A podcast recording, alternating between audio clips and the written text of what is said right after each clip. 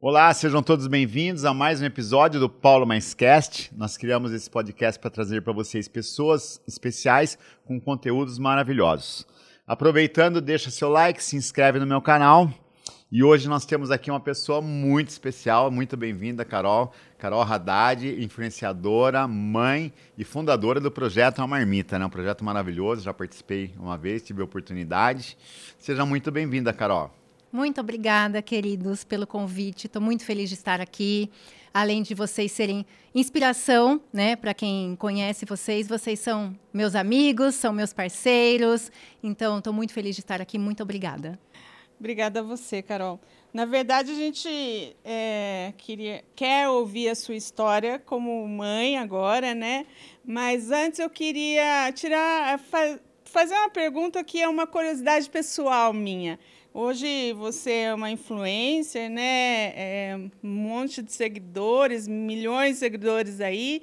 E eu queria saber como surgiu isso na sua vida, como foi? Foi de uma forma completamente inesperada, despreparada. É, em 2015, eu estava há mais ou menos um ano, um ano e meio namorando o Lucas. E o Lucas, quando eu comecei a namorar o Lucas, né, meu marido, ele era professor de educação física, então ele era personal trainer. E quando a gente começou a namorar, ele estava fazendo faculdade. Então, nós passamos muitos perrengues naquela época. Aí, ele se formou na faculdade como nutricionista, ele terminou a segunda faculdade. E, para ajudá-lo, eu comecei a postar no meu Instagram algumas receitas, alguns aprendizados que ele me passava em casa. Olha, é interessante você controlar a quantidade de proteína, a quantidade de gordura, carboidrato bom é esse, esse, esse, esse aqui deixa para o final de semana. E eu via que eram muitas novidades e que as pessoas não sabiam muito sobre aquelas informações. E comecei despretensiosamente postar no meu Instagram, porque de repente aqueles 200, 300 seguidores que eu tinha poderiam se interessar por esse conteúdo pois muita gente se interessou.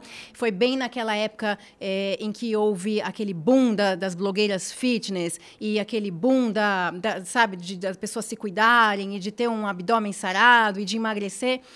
E aí casou muito bem, as pessoas gostaram muito desse conteúdo e aí começou a engajar. E três, quatro meses depois eu comecei a receber propostas. Ai, Carol, a gente pode mandar é, um suplemento aí na sua casa e você posta? Ai, Carol, você não quer vir aqui passar numa consulta nesse médico tal, que ele gostou do seu perfil?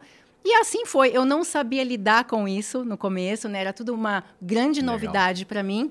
Mas eu fui levando de uma forma gostosa, de uma forma prazerosa, porque aquilo que eu postava, eu vivenciava é em casa, né? Eu aprendia com o Lucas. É uma coisa autêntica, né? Autêntico, exatamente. E foi muito bacana porque o, o nosso, o meu Instagram foi sendo construído junto com ele. Então as pessoas foram vendo é, a gente escrever a nossa história, ele se especializar como nutricionista, emagrecimento, é, atendimento esportivo e tudo isso vem sendo mostrado. E aí eu fui pendendo para os lados também que eu tinha gosto, como moda, como projetos sociais, como maternidade. E hoje meu Instagram é o quê? É uma grande salada que eu falo de tudo um pouco, né? Então tem ali informações e, e conteúdo para todos os gostos. Ah, que legal. E o gostoso da, da mídia social, da internet, é que a gente acaba servindo as pessoas, né? Dá acesso para as pessoas a, a, informações que eles não têm, né? E isso é muito bacana, né? O trabalho se torna gostoso, prazeroso, né? É, é assim que tem que ser, né? É. é. assim que tem que ser. A nossa rede social, ela tem que ter uma finalidade. Sim. A gente não tem que estar ali só para postar. É um propósito, Nós né? Nós temos que ter um propósito. Então, se eu estou fazendo esse story falando sobre sei lá, que nem eu falei hoje, compulsão alimentar. Por que, que eu estou falando sobre isso? Por que, que eu estou me expondo? Ajudar, por que, que né? é? Porque eu preciso que as pessoas saibam que eu passo por isso. Eu preciso que elas saibam detectar os seus gatilhos, procurar uma terapia, entender por que, que isso acontece. Então a gente tem que ter um propósito, né? É. Tem que ser real. E servir é bom, né? Servir é Servir essencial. É, né? é essencial. É uma das coisas que fundamentais na vida da gente, né? Quando a gente serve, a gente tem mais benefícios às vezes do que a própria pessoa que a gente está servindo, né? É muito bacana. Eu sou suspeita para falar disso. Eu acho que uma uma vida sem obras é, é uma vida vazia. É, você a tem gente, projetos. A gente está aqui para servir. A gente está aqui para fazer algo por alguém todo dia. Que bacana. Parabéns. Parabéns pela iniciativa, pelos projetos. Obrigada. E aproveitando, Carol, é, você já contou um pouco pelo Instagram, que eu sigo, gosto muito do seu conteúdo, mas conta pra gente como surgiu essa vontade de ser mãe, adotar o Tendai, um menino tão lindo que a gente já é apaixonado sem conhecer. Realmente. Bom, a maternidade surgiu na minha vida, eu imagino que quando eu era muito jovem. Eu sempre soube, eu sempre tive dentro de mim a certeza de que eu queria ser mãe. Eu, eu, nunca tive dúvida. Então, cada mocinho que eu começava a namorar, quando eu era bem adolescente, eu falava, ah, eu quero muito engravidar, eu quero ter filho e tal. Já, já espantava né, o namorado. Não quero mais.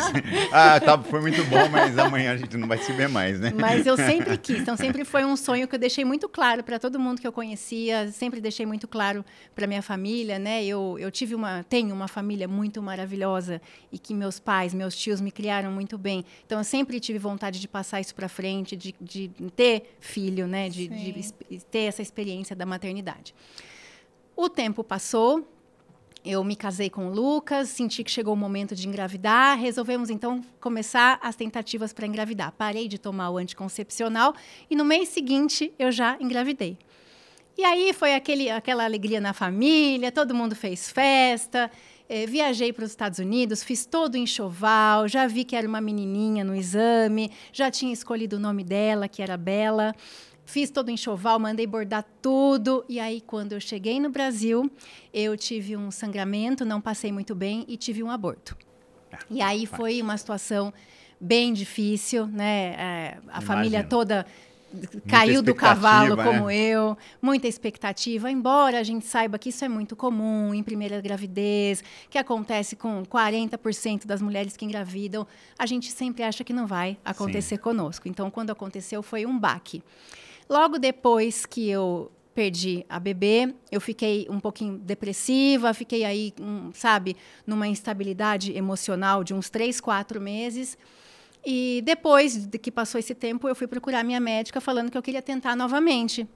E aí ela me pediu alguns exames e depois do aborto o meu organismo entrou como se fosse num, num colapso e eu entrei em menopausa precoce. Nossa. Então a minha médica falou, olha, é, naturalmente vai ser difícil e demorado você engravidar eu te oriento a começarmos as FIVs, né, fertilização in vitro. Como eu já estava com 36 anos, aquilo fez sentido para mim e eu comecei então a fazer a preparação para as FIVs. Fiz várias FIVs. Hum. Nenhuma dava certo. Cada vez era uma, um, uma intercorrência diferente. Parecia que não era para ser. O destino sendo traçado, né? Mas na hora a gente não entende. É, o destino né? sendo traçado. Na hora eu sentava, eu chorava, eu falava assim: Deus, por quê?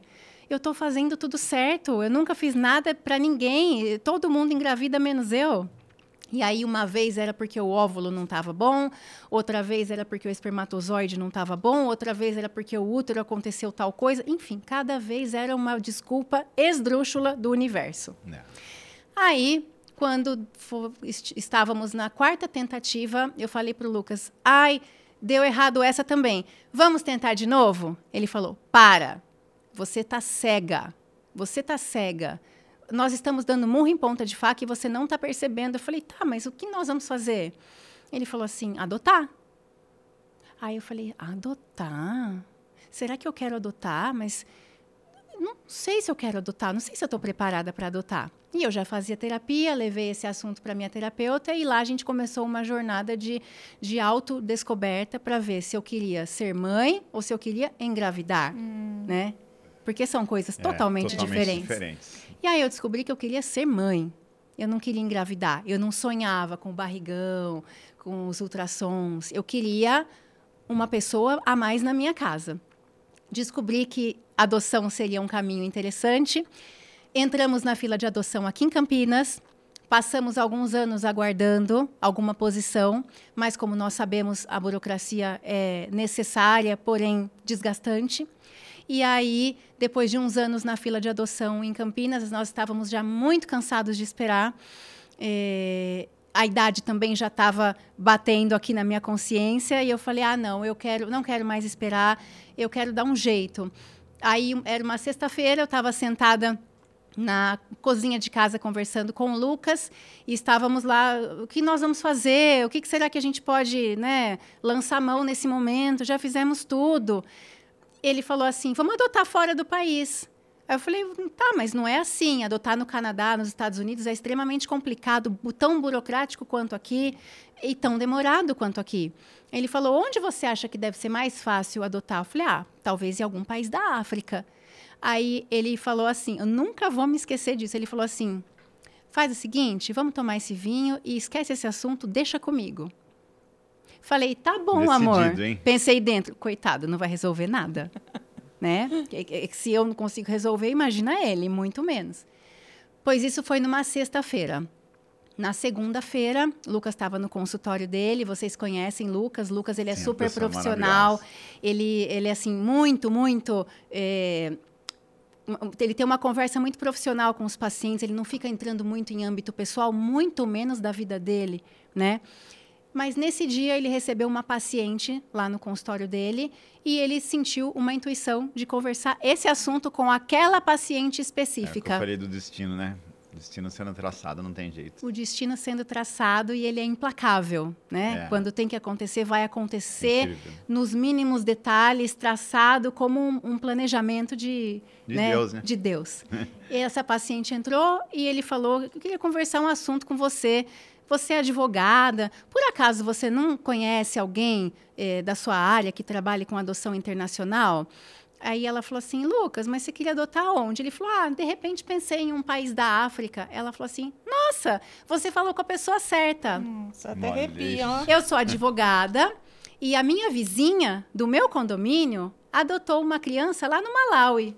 Ah. E eu vou te dar o telefone dela hoje, dá uma ligada para ela. Na segunda-feira mesmo, nós ligamos para essa, essa vizinha dela, conversamos com ela. É, ela atendeu o telefone e já começou, a gente já começou a conversar e ela começou a chorar. Ela falou: "Não, vamos conversar de vídeo. Eu não quero falar por telefone, eu quero falar de vídeo, eu quero olhar vocês".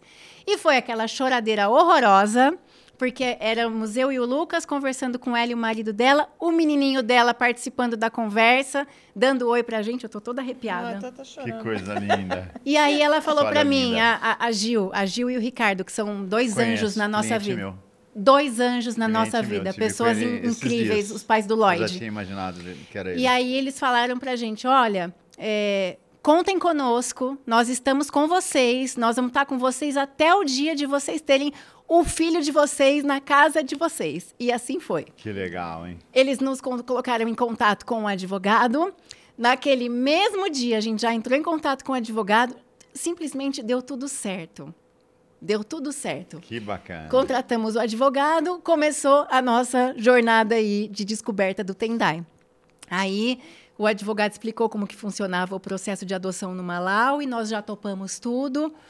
É, nós havíamos nos preparado financeiramente para uma adoção, que isso é muito importante a Sim, gente comentar. Dúvida, né? Uma adoção Não precisa de recursos. Pegar uma criança, né? Não, Não, você precisa se preparar. Então tá a gente tinha. Pronta. Exatamente. A gente tinha uma reserva financeira destinada a isso. Então, nós já pudemos pagar o advogado e já resolver todos os trâmites financeiros ali de bate-pronto. E aí o advogado falou, me pediu para que eu dissesse qual era o perfil de criança que eu queria. Eu falei, olha, eu não faço questão que seja um nenê, eu quero um menininho maior, de uns 4, 5 anos. É, e, e, vamos, e vamos sentir o que Deus preparou aí para a nossa vida.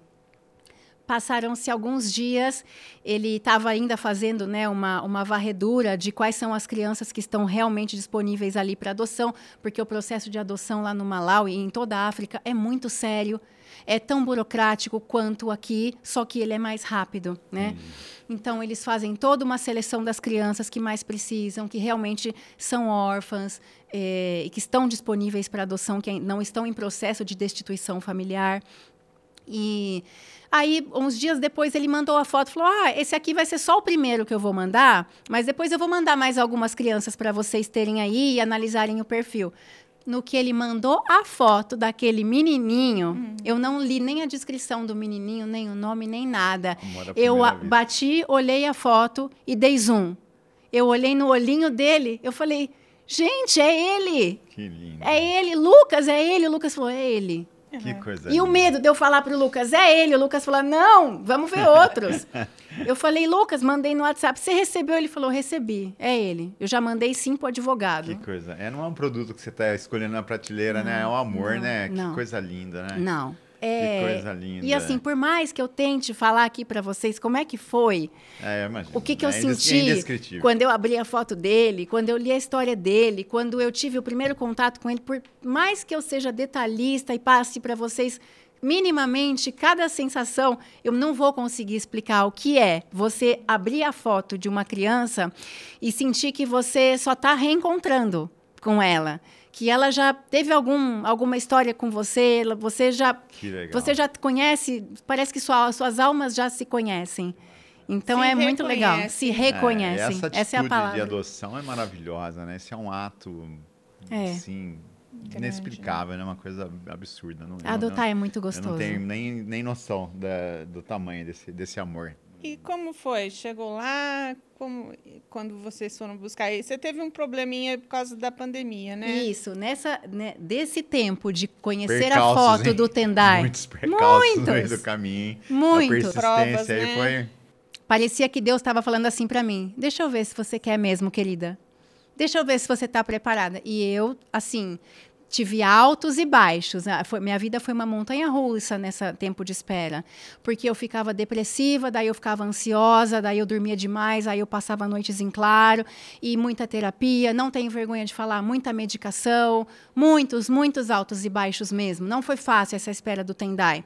Porque quando nós entramos com o pedido de adoção do Tendai, a pandemia veio. E aí nós não conseguíamos viajar para o Malawi. Então nós tivemos que ficar um tempão separados, já conhecendo o Tendai e sabendo que ele estava vivendo naquela condição Quer dizer, o amor ali já estava forte. já. E você sabendo que você está dormindo na sua cama quentinha e o seu filho está dormindo num chão ali, passando frio, passando fome. Então foi muito Provações, difícil. hein? Muitas Foi provações. muito difícil. Quando nós chegamos lá para conhecer o Tendai, foi uma cena muito engraçada, porque eh, quem já visitou orfanato em qualquer país da África sabe que são muitas crianças, né, um número muito grande. E quando chega alguém assim branco, é, é uma novidade para eles. O, por exemplo, o Tendai, eu fui a primeira pessoa branca que ele viu na vida. Olha. para eles é uma coisa muito estranha. É igual chegar alguém azul aqui, um avatar. A gente vai ficar olhando, a gente vai estranhar. Quando eu cheguei lá, veio aquele. Eu e o Lucas descemos do carro e veio aquele monte de criança assim em cima da gente, parecia um arrastão. E pegava no cabelo, e pegava na roupa, e pegava na pele, e olhava as tatuagens. Engraçado. Né? E, e o Tendai num cantinho assim, ó, só observando. Só observando. Por quê? Porque a cuidadora dele do abrigo já avisou, falou: "Olha, tá vindo um casal de outro país que está disposto a te conhecer interessado em te adotar". Nossa. Então, ele estava extremamente nervoso. Ele estava num cantinho ali, bem quieto, calado, assim, sabe? Congelado. O que vai ser, né? É, o que, que vai ser de mim, né? Que que- quem são esses dois? Aí chegamos, fomos conversando com ele aos pouquinhos. Ele mal falava, a gente tinha certeza que ele tinha alguma, algum distúrbio, alguma disfunção de fala, porque ele não falava. Ele abria a boca, o som não saía.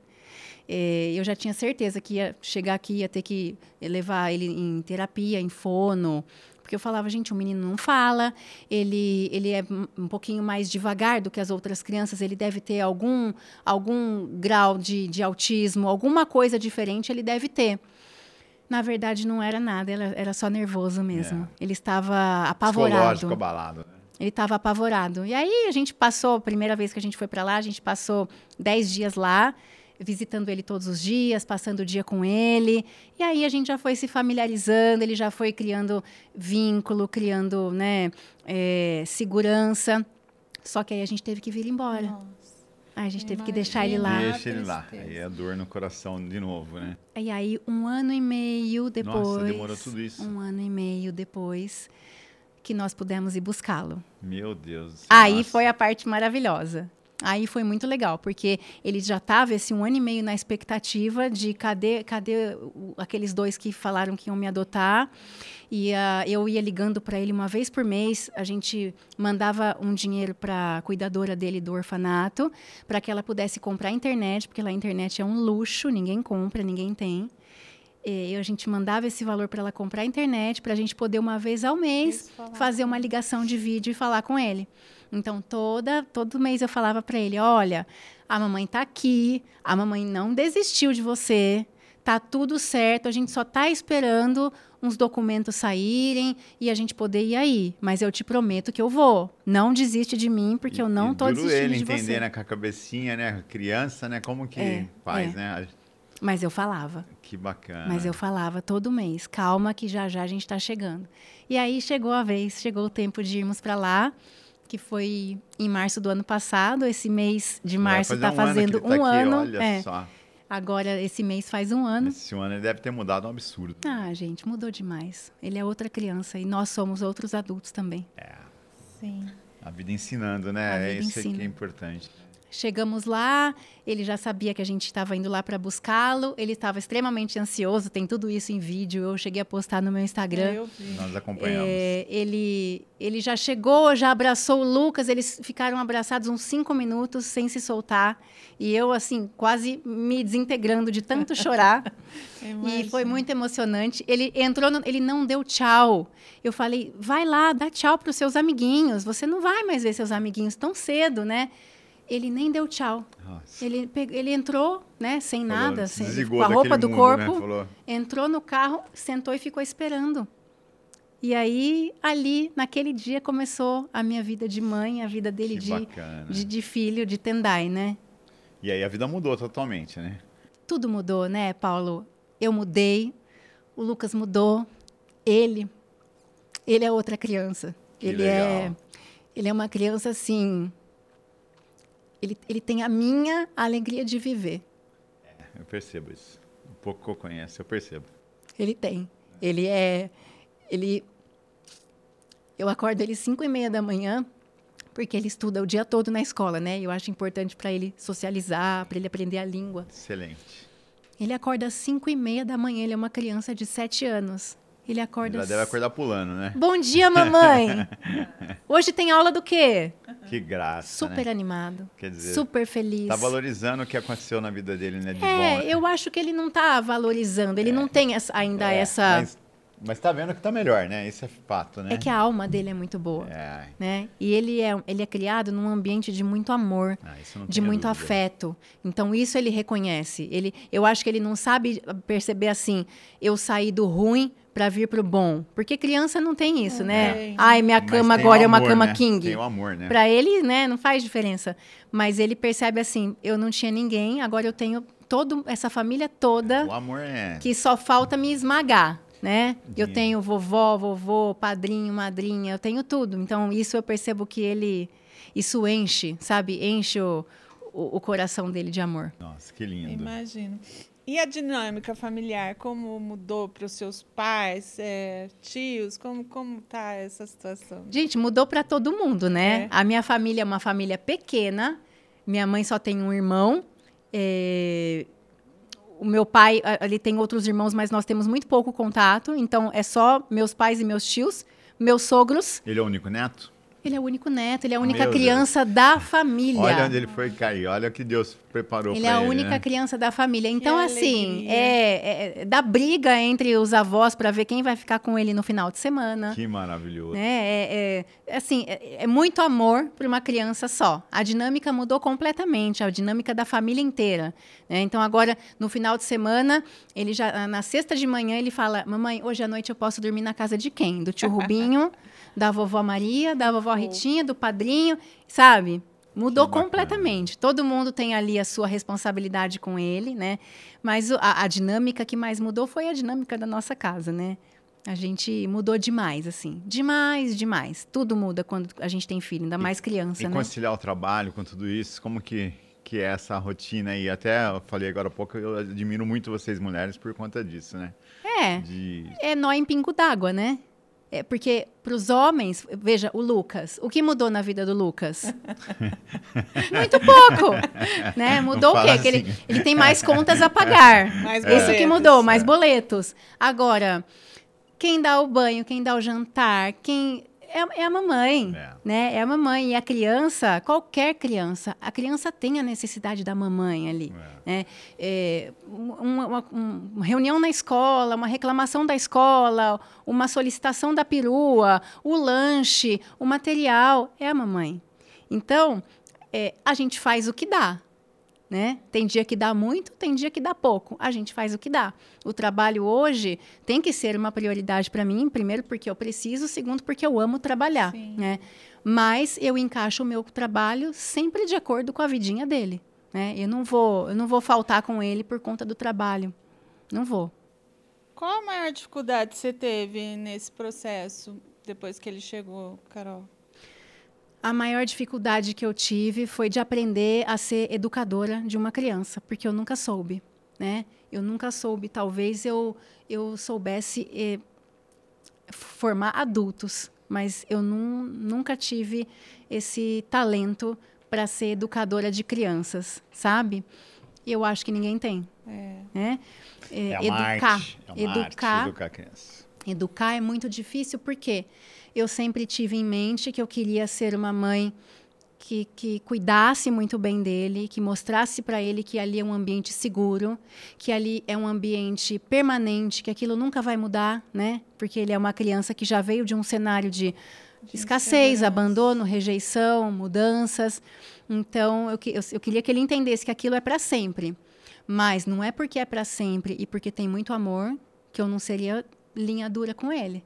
Então, esse foi e esse, inclusive, está sendo até agora o meu maior desafio. Porque é o educar com calma, com amor, sem violência e sem agressividade, porém, estabelecendo muito bem os limites que se tem que colocar para uma criança de 7 anos. Ensinando o que é a vida, né? Exatamente. Então, assim, por mais que a gente ame muito, a gente precisa educar. Então, não posso fazer as vontades dele toda hora, né? É, são oito nãos e dois sims, É. né? Não é nada fácil. E isso né? é, é melhor do que falar oito sim, né? Eu acho que é muito melhor, né? Sim, Ali no momento, sim. às vezes, dá aquela, né, aquele atrito, mas é, é, é, é como tem que ser, né? Exatamente. Ele está na fase do porquê.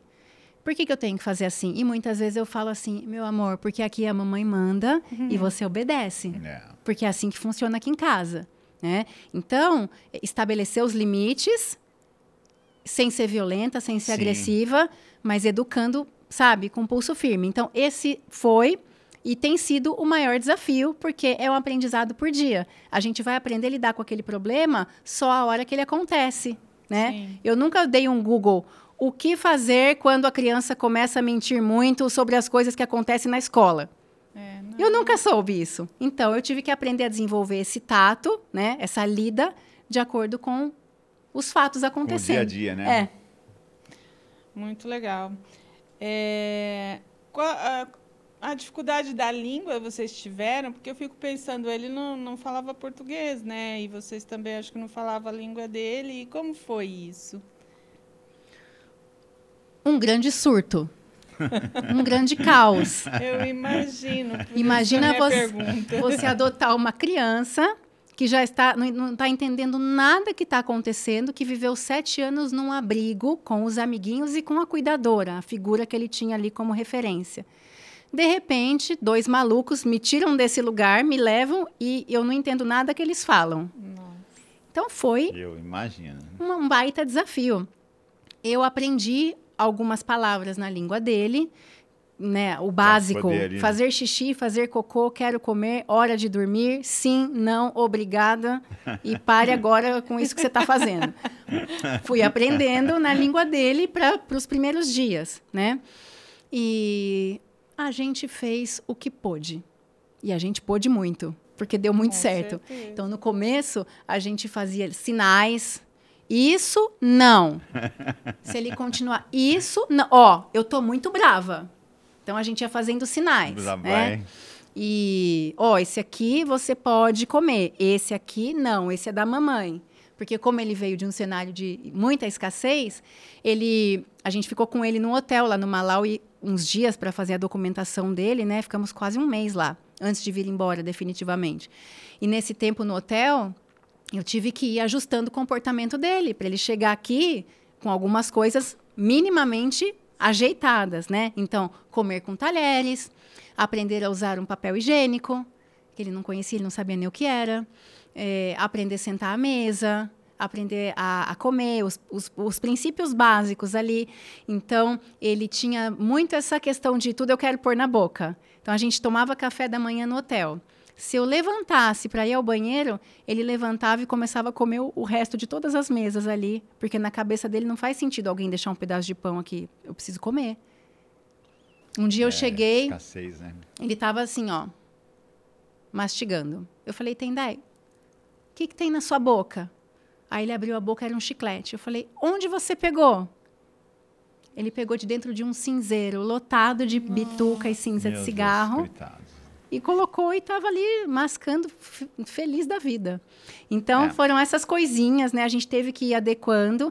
E aí, quando nós chegamos no Brasil, que ele já estava há um mês quase conosco, ele já estava entendendo, assim, uma, um, uma boa parte do, dos gestos e das falas que a gente fazia. E de lá para cá, gente, ele é criança, né? Então, criança é uma esponja. Eles absorvem muito rápido. Com seis meses de Brasil, o Tendai conversava já conversava. Uhum. Lógico que as palavras mais complicadas, né? Ele não entende até agora, mas o básico, isso aqui que nós estamos falando, ele entende palavra por palavra e fala, hein? Que beleza. Lembra que eu falei que eu pensei que ele tivesse algum distúrbio de fala, que eu precisasse levar na fono? Meu Deus. Nossa. Ele fala pelos cotovelos, ele não para de falar, tem que levar na fono para ver se ele dá uma diminuída. ah, que graça.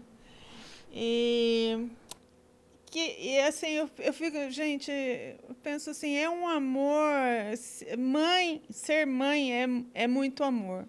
Agora eu acho que ser mãe né no seu caso é um amor triplicado né porque você tem tantas diversidades, né, Carol? E você precisou aprender a tudo isso. Não é só é, te dar o carinho, te dar o alimento, dar o alimento, é, escola, mas você precisou aprender uma série de coisas para poder conviver, ter ele perto de você. Olha. É, eu, penso, eu pensei exatamente isso. É um amor de mãe dobrado, né? Dobrado, né? É porque, porque... é um amor misturado com uma decisão muito firme da é. sua parte. Não é como você engravidar.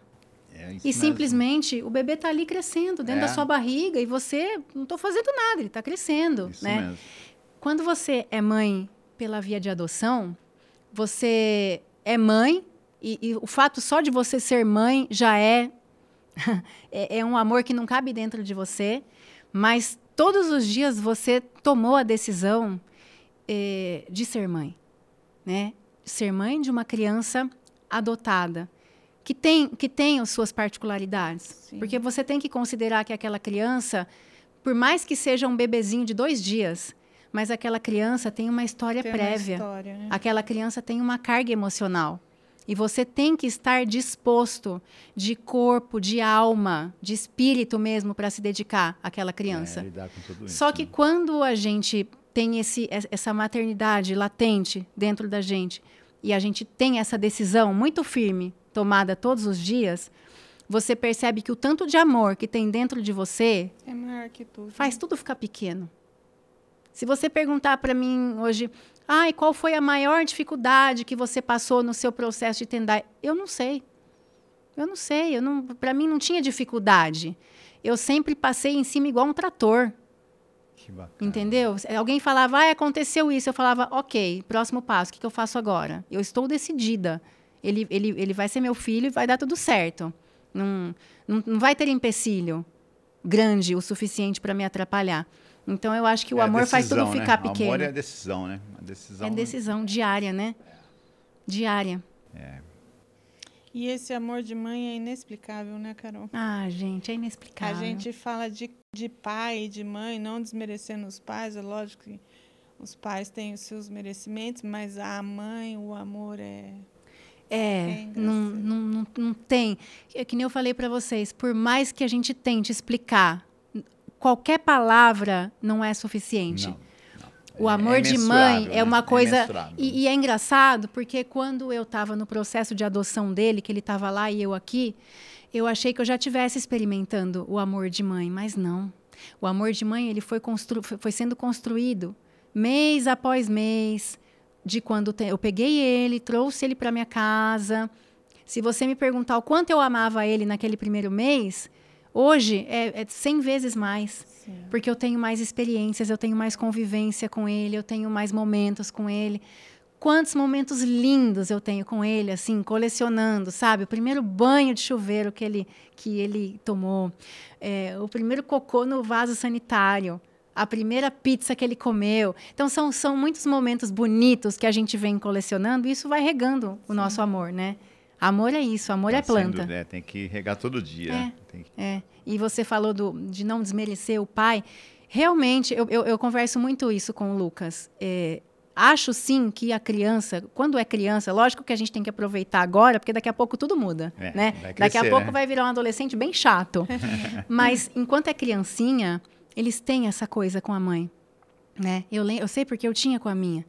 E a mãe, ela só tá ali entregue e disposta e 100% é, é, trabalhando eficientemente pro, em prol da educação e da criação do seu filho, porque tem um pai.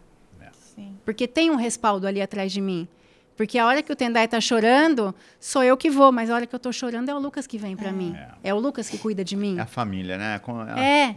Então, assim, a gente não desmerece o pai, mas, assim, é, a gente agradece, porque ele é, ele, ele é a base. O Lucas, ele é, assim, se não fosse ele, eu com certeza não seria 10% do que eu sou hoje. Olha. E, e, e tenho certeza que para ele também.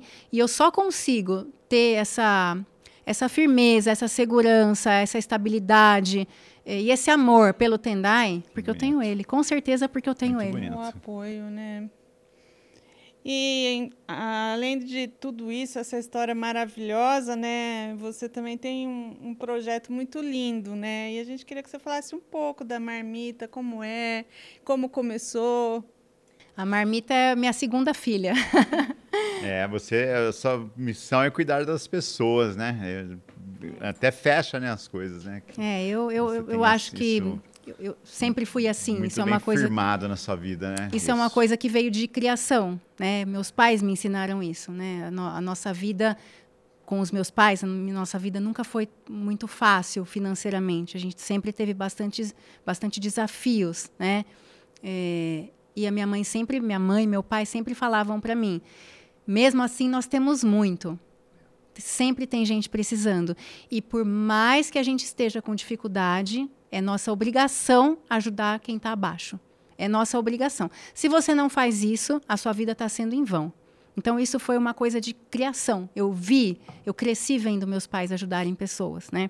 Então depois que eu me tornei adulta, não fazia sentido eu viver a minha vida para mim e não fazer nada por ninguém. E eu sempre me envolvia anonimamente, né, em algum projeto e com doação e com, e com né, ações, mas aí veio a pandemia. Eu estava é, num processo pessoal difícil por conta do Tendai, e aí um, um pensamento que eu tive no início da pandemia foi: para eu não pirar, eu tenho que ter um projeto social. E aí, dessa, dessa neurose, nasceu o A Marmita, em março de 2020, logo que quando começou a pandemia. Projeto maravilhoso. Parabéns. E o, o A Marmita foi assim é, um presente na minha vida. Com certeza, tenho certeza que veio é, uma, uma, uma cartinha de Deus para mim falando: se dedique, porque fazendo isso o tempo vai passar mais rápido e você vai melhorar. E dito e feito. E dito e feito. E aí, de março de 2020 para cá, graças a Deus, nós não paramos nenhum mês sequer a marmita está assim com os motores bem, bem quentes e acelerados. Estamos é, com várias frentes de ações diferentes. A gente faz um trabalho no sistema de acolhimento de crianças aqui de Campinas, né? Olha, Eu vi que, que vocês mudaram agora para essa. É, é. Por vontade, por uma, né? uma vontade que já, já era latente ali no meu coração, né? Mas depois que eu visitei os orfanatos lá na África, eu tive mais certeza de que eu tinha que fazer isso aqui no Brasil. E a gente começou um trabalho bem, bem gostoso aqui com essas crianças que estão em disponíveis é, para adoção ou em processo de destituição da família, né? ah, né? É, em abrigo. E aí a gente faz uma ação bacana de, de que lindo de assim estabelecer relação com elas, virar amigos, vínculo, sabe? Então a gente vai brincar, a gente faz oficinas, a gente faz Dia das Crianças, Páscoa, brincadeiras, diversões, leva brinquedo inflável e passa aí um dia gostoso com elas. E além disso, a gente também atende sete comunidades diferentes aqui da cidade de Campinas, né? Com alimentos, com tudo que vocês possam imaginar: fralda geriátrica, leite para criança, suplementação, remédios e cestas básicas mensalmente. A gente atende aí cerca de 80 a 100 famílias todo mês, graças Nossa, a Deus. Parabéns. Que trabalho e, não é o intuito, mas acaba dando mais prazer para a gente do que às vezes para as próprias pessoas que a gente está servindo, né? Mas com certeza. É um com, quando você no coração Quem que ganha dá. somos nós, né? Quando a gente cuida do outro, seja qualquer cuidado, não é só levar uma cesta básica não. Seja qualquer palavra, cuidado, né? uma palavra, um, um, abraço, um carinho, um, um, cuidado, qualquer cuidado. Quando a gente cuida do outro, a gente também é cuidado. Isso é uma regra. É, é. Isso é uma regra. É o universo, né? O universo devolve, né? Não tem como, né? É. é o universo é. devolve. E aí né? é, vai de nós decidir qual é o tipo de universo que a gente projeta e que a gente quer ao nosso redor. Né? Quando você faz pelas pessoas, sempre farão por você. É. E eu não estou dizendo de dinheiro, eu não estou dizendo. Não. Eu estou dizendo assim, de, de é, preencher Qualquer o que você tem por dentro. Seja, né? é. é. E é o servir, né? O servir, né? É o servir. a gente falou, inclusive, sobre Voltamos isso. Voltamos para o início, né? É, o servir tá aí. É, é isso, Acho né? que é isso, né? Você é. quer fazer alguma colocação especial de alguma coisa? Olha, eu estive com uma pessoa especial semana retrasada e ela me disse uma frase que me que me marcou e me impactou muito. Então eu gostaria de deixar ah, essa reflexão aqui com vocês também. Cada dia que a gente vive é um livro que a gente escreve, é, é uma, é uma página que a gente escreve no nosso livro da vida. Né? Se alguém pegasse o seu livro da vida hoje para ler, o que será que essa pessoa ia aprender? Será que ela ia ver a história de uma pessoa que está ali acordando, trabalhando, comprando coisas, pagando boletos, indo dormir, fazendo um churrasquinho de final de semana, vivendo para si? Ou será que essa pessoa ia aprender alguma coisa muito importante, que é qual é o sentido dela aqui, né? O que, que essa pessoa ia aprender o se ela lesse o né? seu livro da vida? Então, eu acho que é uma pergunta que a gente deve se fazer todos os dias, né? Para relembrar, porque a nossa consciência é muito acomodada ela tem a tendência de acomodar todos os nossos pensamentos, desde os menores até os, os maiores pensamentos. Então, todos os dias a gente tem que lembrar qual é o legado que eu estou querendo deixar aqui para esse mundo. Se de repente acontecer um problema e eu morrer amanhã, o que, que vão falar do Paulo? O que, que vão falar da Lu? Quem foi esse cara? Qual é a história dessa mulher? Então, é uma coisa que me move. Então, eu gostaria de deixar como Incrível. reflexão para quem está nos ouvindo. Incrível, hein? Olha que Obrigada, reflexão, hein? Viu, que Carol? história vocês estão contando. Carol, tem uma lembrança para você de ah. agradecimento. É só uma lembrança, viu? Obrigada, a gente. A gente vai ficar sempre em dívida aí com esse, com esse aprendizado todo Nossa, que você nos história passou. História linda, maravilhosa, de pessoas maravilhosas né, que vocês são. Não tem nem como muito obrigada. Amei o presente. Eu amo garrafinhas. Eu adorei, gente. Muito obrigada. obrigada a gente que agradece a sua presença. Viu? E é isso aí, gente. Espero que tenham gostado, né? Essa história linda da Carol. E agradecemos aí pela presença de todos e nos encontramos no próximo episódio. E não se esqueça, hein? Pensou em imóveis alto padrão? Paulo Mais Negócios.